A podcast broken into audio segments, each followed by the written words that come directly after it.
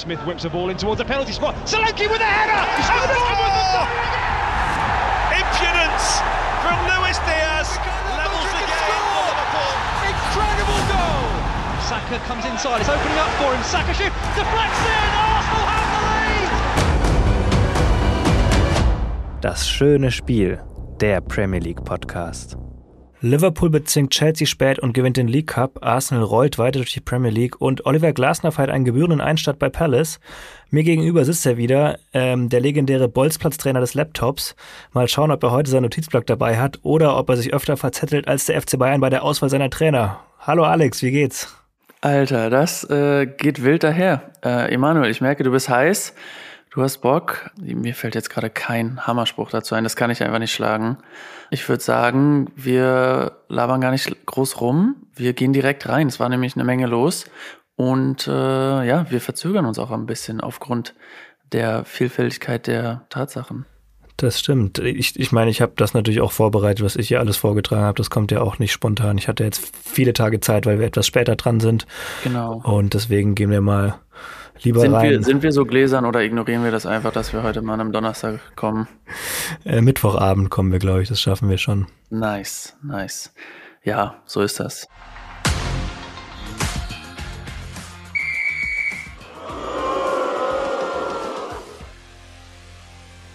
Der Downer des Tages. War eine Menge los an diesem Spieltag und der Downer des Tages war für mich Brighton gegen Everton, was äh, aus Sicht von Brighton zu wenig war, was 1 zu 1 endete. Wie hast du das Spiel gesehen?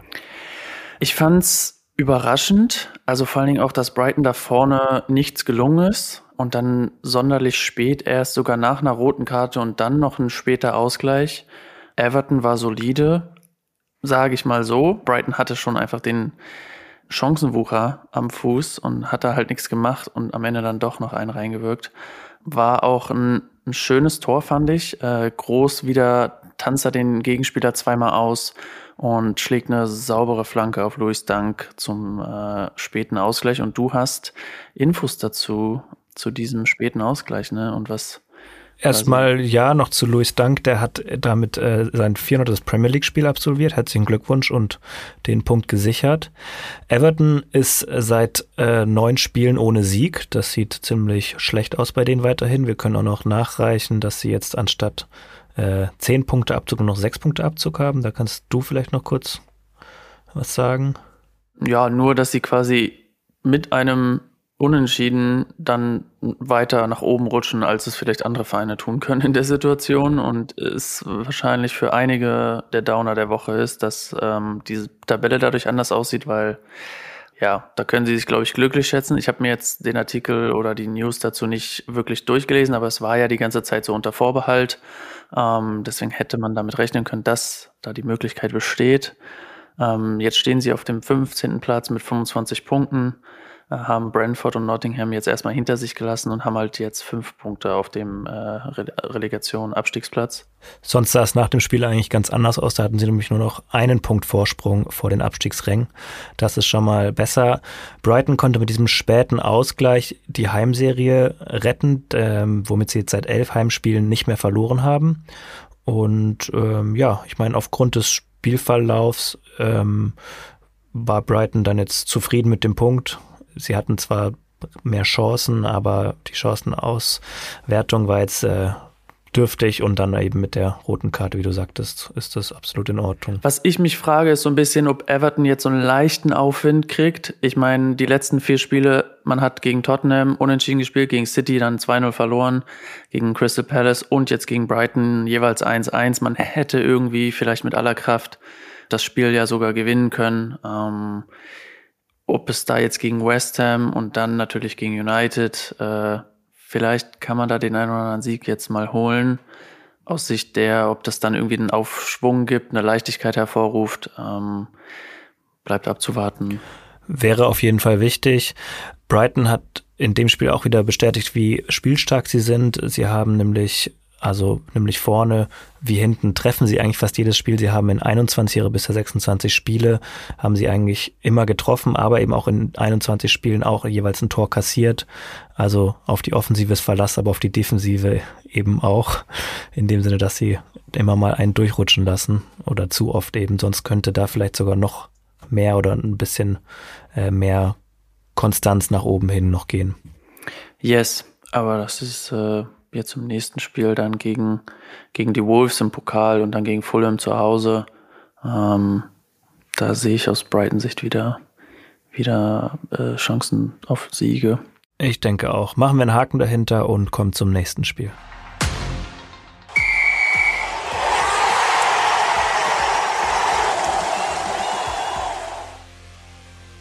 Die Wundertüte.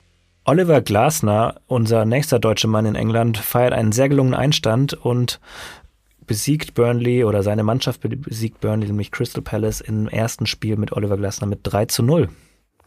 Ähm, kurze Korrektur. Österreich gehört zurzeit nicht zu Deutschland. Touché. Aber ich weiß, bei euch im Süden, da verlaufen die Grenzen wahrscheinlich ein bisschen äh, Schwammig. Ähm, ja, aber zumindest ein deutschsprachiger Trainer, äh, der direkt mit Sieg startet. Ich sag mal so, Burnley hat sich nicht wirklich schlau angestellt, schon, schon relativ äh, früh in der Partie eine, ich würde schon sagen, unschlaue rote Karte. Auf der anderen Seite, was ist deine Meinung dazu? Gibt man da rot? Ich meine, da waren ja Spieler überall drumherum und so. Ist das eine gelbe Karte? Ist das das wirklich das freche Ziehen, ihn zu Boden reißen? Weiß nicht, ist das halt, ja. Ich habe mich da so gefragt. Ich habe dazu jetzt, also klar gibt man, kann man da rot geben, aber. Ja, ich habe irgendwie das Gefühl, dass bei solchen Sachen in den letzten Wochen öfters durchgegriffen wurde, dass es mehr rote Karten gab, die jetzt in Situationen waren, wo jetzt nicht eine klare Torchance verhindert wurde, aber wo dann doch ein aggressiveres Vorgehen im Zweikampf irgendwie sehr schnell dann auch als, als äh, sehr grobes Foulspiel oder auch als verletzungsgefährdend gewertet wurde. Ja, ich meine, das war in der 35. Minute. Etwas später, ähm, in der 50. hat Wharton dann auch eine gelbe Karte gesehen und danach hat er auch nochmal ein sehr hartes Foul gemacht. Der hat dann aber dafür nicht mal gelb gesehen. Der hatte dann quasi Glück. Ich will jetzt keine Diskussion aufmachen, aber es war interessant zu sehen, quasi diese beiden Szenen es war eine andere Situation, aber einfach die Härte des Fouls, da hätte man dann auch gelb-rot quasi geben können. Ja. Äh, könnte man dann diese Diskussion noch machen, wäre das dann passiert, wäre das Spiel vielleicht ganz anders ausgelaufen, weil danach kam dann erst die Einwechslung und fielen auch all die Tore. Erste Halbzeit so ein bisschen, außer die rote Karte war ja sonst auch nichts los. Zweite Halbzeit ähm, ging es dann mehr ab und äh, Chris Richards, der Innenverteidiger, eröffnet dann quasi die Tore. Jordan Ayew erstmal mit der Vorlage und danach schließt er knallhart ab äh, nach einer Vorlage von Franza, der jetzt immer mehr Einsätze kriegt, der junge Brasilianer. Ähm, und Mateta verwandelt dann einen Elfmeter, der ein bisschen auch wieder unglücklich zustande gekommen ist, weil Burnley wechselt Vitinho ein, der dann drei Minuten später, vier Minuten später erstmal einen Elfmeter verursacht. Unglücklich. Burnley hatte halt auch ein bisschen aufgemacht, fängt sich da diesen Konter und dann wird dieser Elfmeter ja, durch einen Foul halt verursacht. Ja, ist, ist für Glasner, glaube ich, ein, ein, sehr guter Einstand, weil das so Schwung mitnimmt und einfach, ja, Burnley hatte da nichts entgegenzusetzen, so richtig. Absolut. Um nochmal zurückzukommen auf die rote Karte, die war so ein bisschen auch provoziert durch einen sehr hohen Ballgewinn und es war schon auffällig, dass eben Palace jetzt deutlich mehr im, im Pressing oder eine neue Struktur, sage ich mal, versucht hat, im, im Anlaufen anzugehen und das ist da dann insofern auch schon geglückt, als dass sie dann eben den Ballgewinn äh, Höhe des 16ers provoziert hatten und somit das Foul dann ziehen konnten und die rote Karte gezogen haben. Nochmal zu der allgemein zu roten Karten bei Burnley. Man könnte jetzt nämlich auch drüber sprechen. Es war bereits die fünfte rote Karte für Burnley in dieser Saison. Mhm. Und ob sie einerseits dann da nochmal benachteiligter sind, dass sie, was das bei ihnen schneller die rote Karte gezogen wird als bei den Gegnern und oder ob sie da sich auch einfach sehr oft ungeschickt anstellen, beziehungsweise in Situationen kommen, wo dann einfach äh, eine Situation nur noch mit einem sehr groben Foulspiel halbwegs gerettet werden kann. Ja, mein Gedankengang war gerade, was wäre in der Situation besser gewesen? Hätte er den, den Gegenspieler durchziehen lassen? Da war ja noch ein Verteidiger in der Nähe und zwischen dem Spieler und dem Tor Weil ist, diese rote Karte ist halt so die Strafe fürs ganze Spiel. Ne? Selbst wenn du jetzt ein 1-0 kassierst in der 35. Da hast du halt noch Zeit so. Ich weiß jetzt aber gerade auch nicht die Statistik, wie oft Burnley nach einer, also wie oft Burnley dann noch zurückkommt, nachdem sie das erste Tor kassiert haben. Wäre natürlich interessant oder so, aber Wahrscheinlich ich weiß nicht nicht, wie. Ja, wahrscheinlich nicht oft. Und das entscheidest du halt auch in einer Millisekunde nicht als Spieler so, ne? Ähm, Also bei 13 Punkten nicht so oft. Naja, wir können ja auf jeden Fall nochmal uns ähm, anhören, wie der österreichische Trainer einerseits Englisch spricht, Oliver Glasner, und wie er das Spiel gesehen hat. Er hat nämlich bei, jetzt muss ich nochmal nachschauen, bei Optus Sports am, am Mikrofon danach kurz seine Eindrücke zusammengefasst. We were very dominant. We, we created chances, and uh, I think at halftime it was six to zero shots for us. So in defense we did it brilliant. And then we said, okay, stay patient, uh, always uh, keep the balance in the game. We will uh, create our chances. And congratulations to the players. So they did it really fantastic, and so they, des they deserve all the credit today. And thank, congratulations. Auf einer Skala von 1 bis 10, wie fandest du sein Englisch? Ja, war solide, ne? Ähm, ich fand's schön, dass er es auch nochmal gesagt hat, weil ähm, da hat er, glaube ich, gerade in meine Notizen geguckt. Ich habe nämlich auch nochmal gefunden, dass Burnley halt keinen Schuss aufs Tor hatte, soweit. Außerdem kann man ja auch sagen, bei Crystal Palace jetzt mal ein Sieg oder da ging mal was ohne äh, Easy und äh, Olise, weil das war ja meistens eher so, wenn die gespielt haben oder zumindest einer von denen, dass da ein bisschen mehr ging, gerade vorne heraus. Und jetzt bleibt abzuwarten, wie, wie Palace sich wirklich taktisch entwickelt und punktemäßig. Die waren ja zwischendurch auch jetzt echt durch die negative Serie ein bisschen abgerutscht, aber ich glaube, das ist gut. Ähm, ansonsten kann man halt noch zu Glasner sagen, das ist jetzt der zweite Trainerwechsel, diese, der dritte Trainerwechsel diese Saison. Es gab zwei vorher. Und ja, ich habe so ein bisschen hier und da was gehört, dass er theoretisch auch lieber zu einem größeren Verein als jetzt Palaces vielleicht den Anschein mag, hätte wechseln wollen und so. Und es gab auch einige, die, die haben das nicht erwartet, dass es jetzt doch passiert. Ich bin gespannt. Also ich meine, in Deutschland kennt man ihn halt von, von der Eintracht und vom Europapokalsieg, aber war ja zum Ende hin jetzt auch nicht alles so äh, astrein oder super. Aber ja, ich bin gespannt. Ich, also ich wünsche Palace irgendwie ein bisschen Attraktivität, ein bisschen powervollen Football, so. Naja, er hat Wolfsburg tatsächlich sogar auch in die Champions League geführt, darf man auch nicht vergessen. Und was ja auch so ein bisschen bei Frankfurt dann der Grund des Scheiterns war, dass er sich so ein bisschen gerne noch mehr Mitspracherecht gewünscht hätte in Transfersachen und so weiter, weswegen das auch ein anderer Grund war, dass er gerne in die Premier League wollte irgendwann, weil er das ja dort hat. Und ich glaube, insofern passt das jetzt ganz gut, dass das ja natürlich jetzt nicht der Top-Verein ist, den er sich gerne ausgesucht hat, aber ein Verein, in dem er, glaube ich, sehr viel Entwicklungspotenzial hat und vor allem sehr viel in die Hand nehmen kann, eigentlich dort ähm, seine Ideen einzubringen.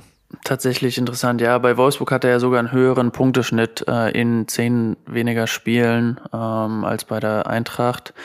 Und ja, es gab auch jemanden, der darüber berichtet hat, dass er halt lieber, glaube ich, jetzt zu Palace wechselt, weil er halt auch gesehen hat, was möglich ist bei Aston Villa zum Beispiel oder Brighton oder so, wenn man da mehr Mitspracherecht hat und auch generell in der Premier League. Ähm, ja, freut mich. Ich glaube, wir, wir ziehen weiter.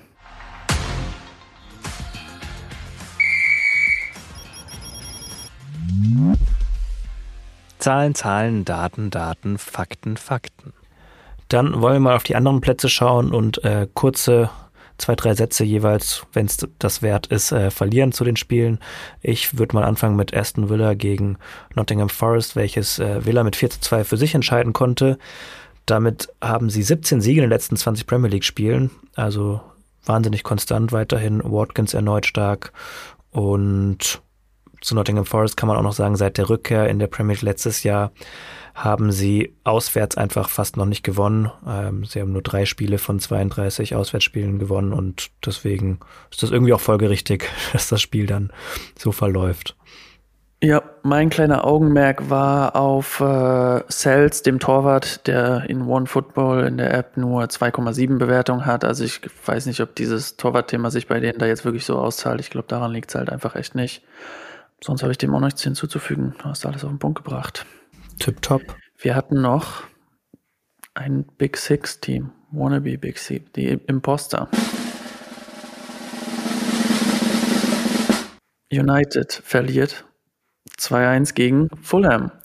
Die letzten drei Spiele lief es immer äh, 2-1. Dieses Mal fiel es halt in die andere Richtung. Ähm, United hat ja durchaus das ein oder andere späte Tor in den letzten Spielen gemacht und diesmal fiel es aber für Fulham. Ja, da sieht man halt, dass die Sicherheit äh, nicht da ist und dass sie halt nicht dominieren und die Spieler dann auch mal kippen können in die andere Richtung. Ähm, Fulham hat smart gemacht. Ich habe aber sonst im Detail jetzt nicht nicht viel zu sehen äh, oder zu sagen. Hast du, hast du noch irgendwie einen Insight? Ich habe zwei Sachen. Es war einerseits, diesmal haben sie eben das sehr späte Gegentor zur Niederlage kassiert von Iwobi in der 97. Minute. So spät treffen wenige Teams im Old Trafford. Noch dazu hat es mich nicht überrascht, weil ich das ja irgendwie auch schon immer die letzten Wochen gesagt habe, dass sie defensiv eigentlich bei den Siegen immer sehr instabil waren und sehr viel zugelassen haben. Und das war auch in diesem Spiel der Fall. Und Fulham hatte das stark gemacht mit sehr gutem Umschaltspiel und von dem her auch verdient gewonnen und hat mich insofern nicht überrascht, dass das jetzt nicht ewig so weitergehen kann, dass Man United stets das äh, Glück einer tüchtigen Mannschaft irgendwie hat und, und Spiele für sich entscheiden konnte und dann, zumal dann Heulund auch noch verletzt fehlte, sie dann vorne eben auch einiges mehr liegen ließen. Yes, ich würde noch mal eine Runde drehen und zwar genauso wie Anthony auf dem Platz. Der hatte aber nur eine sehr kurze Runde an seinem Geburtstag. Und der Gute ist auch echt vom Pech verfolgt, denn es gibt einen Spieler, der schon längst nicht mehr in der Premier League spielt, der aber noch vor ihm sein letztes Tor gemacht hat, und zwar Firmino. Anthony wartet jetzt seit 322 Tagen auf sein Premier League Tor. Ist absurd. Aber ja, läuft auch nicht. Und zwar, genau, da gab es auch noch das Ding, dass er den Forson, der hat sein Premier League-Debüt auf dem rechten Flügel gefeiert, ne? War das das zweite Spiel oder nee, es war das erste Spiel ähm, für den guten 19 Jahre Engländer. Da hatte der Trainer, glaube ich, auch was zu gesagt, dass er sich das verdient hatte, Trainingsleistung. Wir müssen einfach gucken. Anthony ist nicht in Form, aber ist schon hart. Also auch in der Situation ich kann mir vorstellen, Anthony wird im Sommer irgendwie zumindest verliehen oder so. Das, ich kann mir nicht vorstellen, dass die Situation sich sonst irgendwie ent, entstresst. Das kann sehr gut sein. Wer dafür weiterhin in sehr guter Form ist, ist Man City. Sie gewinnen ihr Spiel gegen Bournemouth mit äh, 1 zu 0 bzw. 0 zu 1, sind damit weiterhin sehr formstark, haben seit der Niederlage gegen Aston Villa im Dezember nicht mehr verloren und neun Siege gehabt bei einem Unentschieden. Also da rollt der Zug einfach weiter. Und Phil ja. Foden macht die wichtigen Tore in letzter Zeit, ne? Ja. Und noch dazu, äh, City ist dieses Jahr teilweise sogar noch stärker als letzte Saison. Das hat mich überrascht, weil das war bereits der 14. Auswärtssieg in allen Wettbewerben gesehen. Und letzte Saison, in der Triple-Saison, hatten sie insgesamt nur 13 Auswärtssiege. Und also wir haben ja gerade mal Ende Februar. Von dem her, irgendwie muss man sich da doch Sorgen machen, wo, wobei man noch munkelte äh, zum Ende der Hinrunde, dass sie ja doch irgendwie im Umbruch seien und nicht so konstant und stark wie sonst und irgendwie äh, scheint ja, das doch anders. Aber, aber dann doch mit, mit einem Kevin De Bruyne wieder zurück und so und Rodri und alles und irgendwie ist es halt immer dieses Ding, dass die komisch aussehen bis zur Mitte der Saison und dann irgendwie den Schalter umlegen auf Ernst machen. Aber ja, das, also ich bin gebrandmarkt und keine Ahnung, von letztem Jahr, das ist halt einfach so, die können im Notfall die Spiele halt 1-0 gewinnen, was andere Teams Arsenal dann mal nicht schafft oder so. Und die, die Phase von Arsenal zum Beispiel im Dezember, die hängt halt, finde ich, immer noch nach, wo man es dann einfach nicht geschafft hat, so Spiele auch mal zu gewinnen. Äh, da bringt es auch nichts, dass man jetzt jedes Spiel mit drei Toren Unterschied gewinnt. Auf Ernst gemacht hat auch West Ham United endlich mal wieder. Die haben mit 4 zu 2 gegen Brentford gewonnen. Und ich glaube, du hast da dir ein paar Sachen zu rausgesucht. Ja, zumindest äh, hat man gerade noch im Februar äh, es geschafft, den ersten Sieg dieses Jahr zu feiern. Und das hat sich auch Jared Bowen gedacht, der das zum Anlass genommen hat und drei Buden zu machen. Das war sein erster Premier League Hattrick. Äh, Doppelpacks hatte er ja schon öfter mal. Und Amazon haut zum Ende hin nochmal richtig einen raus ja, ansonsten Brentford irgendwie nichts, nichts wirklich äh, zu melden, sage ich mal so. Mm. Und die stehen jetzt halt auch risikomäßig in der Tabelle da. Wir gucken mal. Als nächstes geht's gegen Chelsea. Abwarten. Dann Arsenal ist jetzt natürlich auch hartes Programm für die. Ähm, und die Saison, glaube ich, von denen nimmt auch einen anderen Lauf, als sie sich das erwünscht hätten. Ähm, ich fand es interessant, dass äh, Ivan Tony relativ abgemeldet war. Aber ja, ich glaube, für West Ham ist es jetzt wichtig, den Schwung mitzunehmen. und einfach da dran zu bleiben. Jetzt gegen Everton und dann gegen die Freunde aus Freiburg in der Europa League. Ich glaube, Everton, Everton, wenn man Drama und Krimi haben will, kann man sich, glaube ich, West Ham United gegen Everton angucken. Ich, hat, es hat irgendwie Potenzial, weil beide Teams gerade so in unterschiedlichen Phasen stecken. Das ist auf jeden Fall ein sehr, sehr guter Tipp. Ja, beide Teams eigentlich auch sehr formschwach gewesen bis dato und West Ham hat jetzt den Schalter ein bisschen umgelegt und vielleicht gelingt Everton das im nächsten Spiel auch, so dass sie dort einen Sieg holen. Wir werden sehen. Am Dienstag bereits, also schon vor einer Woche, schlug Liverpool Luton mit 4 zu 1. Chelsea gegen Tottenham wurde wegen des League Cup Finals verlegt oder abgesagt, was hätte am Freitag stattfinden sollen. Und dann bleibt uns eigentlich nur noch, nee, ein Ergebnis muss VfL ich noch Wolfsburg, der Premier League. Wolverhampton schlägt Sheffield United mit 1 zu 0. Das sei hier auch noch der Vollständigkeit. Sind die so grau für dich, dass du die einfach übersiehst, Mensch? Ja. Da sage ja, ich jetzt nichts mehr zu. War, war jetzt nichts, ne? Leider. Ist so. Ähm, wobei, ich sag mal so, die sind jetzt vor West Ham, äh, vor West Ham sage ich schon, die sind vor Newcastle jetzt. Also nicht schlecht. Rangekommen an, an West Ham mit einem Punkt und ja. Nicht schlecht waren auch deine Gunners. Only headed half clear, Havertz missed kicks. What a chance for Arsenal. Patience needed at the moment for Arsenal. Arsenal won, City nil. in the middle for Arsenal is Saka. Alex and the Young Guns. Ich würde sagen, der Zug hat keine Bremsen, oder? Absolut nicht. Anscheinend hat man aber in der Champions League den Flieger genommen und ähm, konnte das da nicht umsetzen. Aber dazu komme ich am Ende nochmal. Wir sind jetzt hier in der Premier League. Auch Newcastle. Es ist irgendwie absurd, weil das sieht zurzeit so einfach aus und man schießt jedes Spiel irgendwie vier, fünf, sechs Tore. Es ging relativ früh los mit einem Eigentor von Botmann. Ich bin irgendwie nicht so der Fan von Eigentoren, weil ich habe immer das Gefühl, so ich weiß nicht, ich will, dass meine Spieler irgendwie Scorerpunkte haben und fand das irgendwie nice. Ähm, aber es gibt natürlich Unterschiede von Eigentoren und das war schon relativ klar ein Eigentor. Dann habe ich mich auch sehr gefreut, nach einem schönen öffnenden Pass äh, kriegt Martinelli den Ball und legt ihn zurück in den Strafraum zu Havertz, der den reinhaut habe ich mich sehr gefreut. Ab dem Zeitpunkt habe ich auch ein bisschen weniger hingeguckt, weil ich mir dachte, ja, das wird jetzt hier so laufen und ich musste bei Among Us mit meinen Freunden äh, gewinnen. Aber Saka haut dann auch nochmal ein richtig gutes Ding raus in der zweiten Halbzeit und Kivior krönt seine Einsatzzeiten und seine guten Leistungen in letzter Zeit. Finde ich cool, dass der jetzt da so die Chance kriegt und das auch einfach vorne wie hinten zeigt und relativ solide ist. Hinten raus die Einwechslung wie immer, Rotation ein bisschen, äh, die Bankspieler, da kommt halt leider nicht viel Leistung von einem Smith Rowe oder Enketcher oder Nelson oder was heißt nicht viel Leistung, aber es ist jetzt auch nicht gerade so, dass die irgendwie Startelf Minuten Druck machen oder irgendwas. Ähm, und ja, El Nini ist halt einfach Legende und äh, Rotationsboss. Zu Newcastle kann man halt sagen, schwankende Leistung. Das war jetzt irgendwie relativ wenig. Sie hatten jetzt im Pokal gewonnen in Elfmeterschießen gegen Blackburn. Kann man auch mal machen. Jetzt kommen halt die Wolves und dann Chelsea. Ich denke, ähm, Newcastle will mehr gewinnen, will da oben dranbleiben. Auch gerade nach letzter Saison will man wieder Champions League international spielen, aber das wird gerade echt eng, weil viele Mannschaften Druck machen. Hm, sonst äh, Hast du was? Hattest du Ich habe zwei Sachen. Ich habe eine Frage. Mhm. Und zwar, Alex ist kein Fan von Eigentoren. Ist es zu lang oder können wir das als Titel nehmen von der Folge? Ja, können wir nehmen, können wir nehmen. Locken wir mal ein. Und dann äh, Martin Dubravka, der Torwart von Newcastle United, war krank und somit kam unser Freund Loris Karius zu seinem ersten Premier League Spiel seit sechs Jahren.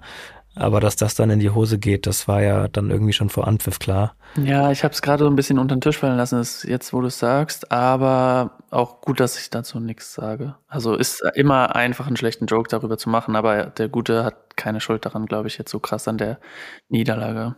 Das erste Tor war halt tatsächlich unglücklich dann so, dass der Gegenspieler, äh, der Mitspieler das da reinlegt, aber Absolut nicht. Ich weiß gar nicht, ob du das Ergebnis gesagt hast. Jedenfalls ging es am Ende 4 zu 1 aus für Arsenal Richtig, gegen Newcastle weil Willock, der Ex-Arsenal-Spieler aus der eigenen Jugend, noch ein, äh, ein Tor macht. Also quasi 5-0, kann man wieder sagen. Und auch da, Iwobi hatten wir auch schon viele Arsenal-Spieler oder Jugendspieler treffen, gerade in der Premier League immer mal wieder. Das freut mich immer zu sehen. Aber ja, Arsenal weiter solide und dann können wir ja mal kurz berichten. Besser gesagt, du kannst zuhören und ich kann berichten. ähm, ja, ich habe dir direkt nach dem Champions League-Spiel eine Nachricht geschickt und weiß ich nicht, ob sich der Besuch so gelohnt hat.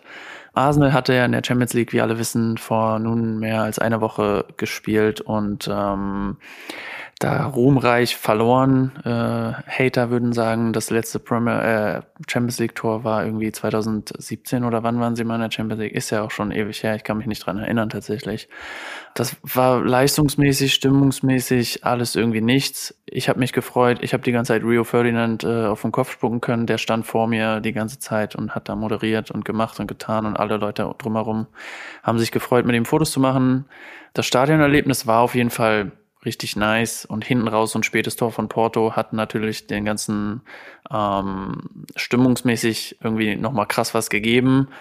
Allerdings dachte ich mir so, ja, freut euch mal, weil es ist halt das Hinspiel, ob du jetzt 1-0 gewinnst, ob du 0-0 da reingehst. Ich glaube, für Arsenal, da werden irgendwie, da wird nochmal anders aufgefahren, wenn du, wenn du ins Rückspiel gehst. Allerdings hat es mir ein schlechtes Gefühl gegeben, weil letztes Jahr hat man in der Euroleague gegen äh, Sporting auch mit so halb lustlosen Leistungen rein gar nichts bewegt und dachte, man kommt dann da irgendwie durch und hat halt auch dann verloren und ist ausgeschieden.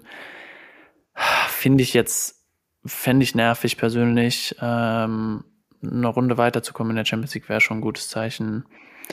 Mm, und ich habe Porto krass unterschätzt. Also die waren in der Liga, äh, ich verfolge die ja so ein bisschen und äh, war auch bei dem einen oder anderen Spiel diese Saison. Die haben sich echt schwer getan. Die haben zwischendurch mal gegen den letzten aus der Tabelle verloren, 1-0 äh, oder damit 2-1, ähm, halt ein knappes Ergebnis. Und die haben auch letztens wieder 3-2 verloren gegen eine Mannschaft, die jetzt nicht sonderlich crazy ist in der Liga. Ähm, aber ja, Porto ist halt dann doch einfach Champions League erprobt und äh, kein einfaches Pflaster.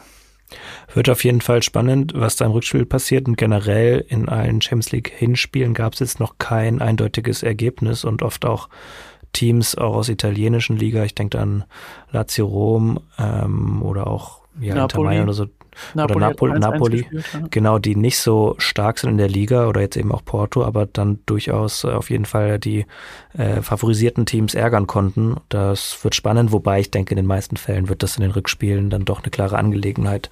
So auch bei Arsenal. Wir hatten kurz dann uns noch dazu ausgetauscht, dass du noch erzählt hattest, dass du das im Stadion allgemein nicht so nice findest, beziehungsweise sehr nah am Spielfeldrand warst und dann so ein bisschen die Sicht schwierig war und hatten dann uns kurz ausgetauscht, wie das generell ist, ob man gerne ein Spiel im Stadion anschaut oder doch vorm Fernseher. Ich muss auch sagen, also es gibt viele Vorzüge, die ich dann mag, ein Spiel zu Hause zu schauen, dass ich da irgendwie mehr auf ein Spiel achten kann, aber je nachdem, wo man dann sitzt im Stadion und in welches Stadion das ist, kann es auch ziemlich cool sein, im Stadion sich dann auf seinen eigenen Fokus festzulegen. Ne? Auf jeden Fall. Also ich muss sagen, ich mag das Stadion in Porto sehr. Das war jetzt so gesehen ja auch kein krasses Auswärtsspiel für mich, weil wenn ich ins Stadion gehe in Portugal, ist es meistens in Porto. Ähm, und ich mag das Stadion sehr, aber es ist halt eine krass andere. Ich saß quasi in der Ecke hinter dem Spiel, so ein bisschen in Reihe 3, was aber praktisch Reihe 2 war, weil vor mir nur eine Person saß. Ich saß auf Augenhöhe der, äh, der Spieler, auf Kopfhöhe quasi der Spieler. Das heißt, ich hatte irgendwie so, ja, also es war ganz schwierig teilweise für mich, die Bälle in, in den Raum zu sehen oder zu erahnen, geht der Schuss jetzt gerade dahin oder dahin. Ist irgendwie nochmal ein ganz anderes interessantes Ding, weil selbst wenn du im Stadion ein bisschen mittiger weiter oben sitzt und dann aber mittig auch zum Spielfeld, finde ich, hast du auch schon wieder einen besseren Blick, das einfach so die Räume besser zu sehen und so. Ich finde das, finde das macht nochmal krass viel. Das Erlebnis an sich war aber, war aber schon äh, sehr cool. Ähm, das will ich so jetzt nicht missen auch wenn ich mich die ganze Zeit gefragt habe, was passiert, wenn ich jetzt jubel und überall im Stadion saßen dann schon auch vereinzelt Arsenal-Fans, die nicht im Gästeblock äh, sind. Aber die Frage hat äh, Arsenal dann mir abgenommen. Ich musste nicht für irgendwas jubeln. Also, naja. Sind die Tribünen da tiefer gelegt, habe ich mich gefragt, dass man in der zweiten oder dritten Reihe noch auf Höhe des Kopfes ist, ist ja schon höchst selten. Ich finde auf jeden Fall den Platz hinterm Tor, aber wenn es dann so zweiter, dritter Rang ist, immer sehr, sehr angenehm, das Spielfeld vor mir zu haben und war auch öfters im Stadion, dass ich irgendwie in der, auf Höhe der Mittellinie saß und fand es da immer sehr nervig, den Kopf so hin und her werfen zu müssen, um dem Spiel dann zu folgen. Ähm, was, was irgendwie ein anstrengendes Schauen war, als wenn ich so das, das Spielfeld komplett von, von, von der Hinter, Hinterfeldkamera quasi sehen kann. Nice, interessant, dann, ja. Dann so ein bisschen die Räume erkennen kann. Oder eben weiter oben auf Höhe der Mitte, das ist so Also das Naja. Stadion ist schon so quasi halb am Berg. Du bist halt auf der einen Seite bist du eher so unterhalb am Stadion, musst dann hochlaufen. Und auf der anderen Seite, wenn du von oben quasi kommst, ist das Stadion eher so wie eingelassen, so ein bisschen wie das Olympiastadion, dass du so reingehst. Und tatsächlich ja, also die, die ersten paar Reihen fangen relativ tief an irgendwie. Ähm, und, und der Rasen ist so, ja, leicht erhöht nicht, aber so, also man kennt es ja manchmal auch in den englischen Stadien, dass der Rasen dann gleich runtergeht und dann erst so eine kleine Lücke ist und die Tribüne dann wieder anfängt.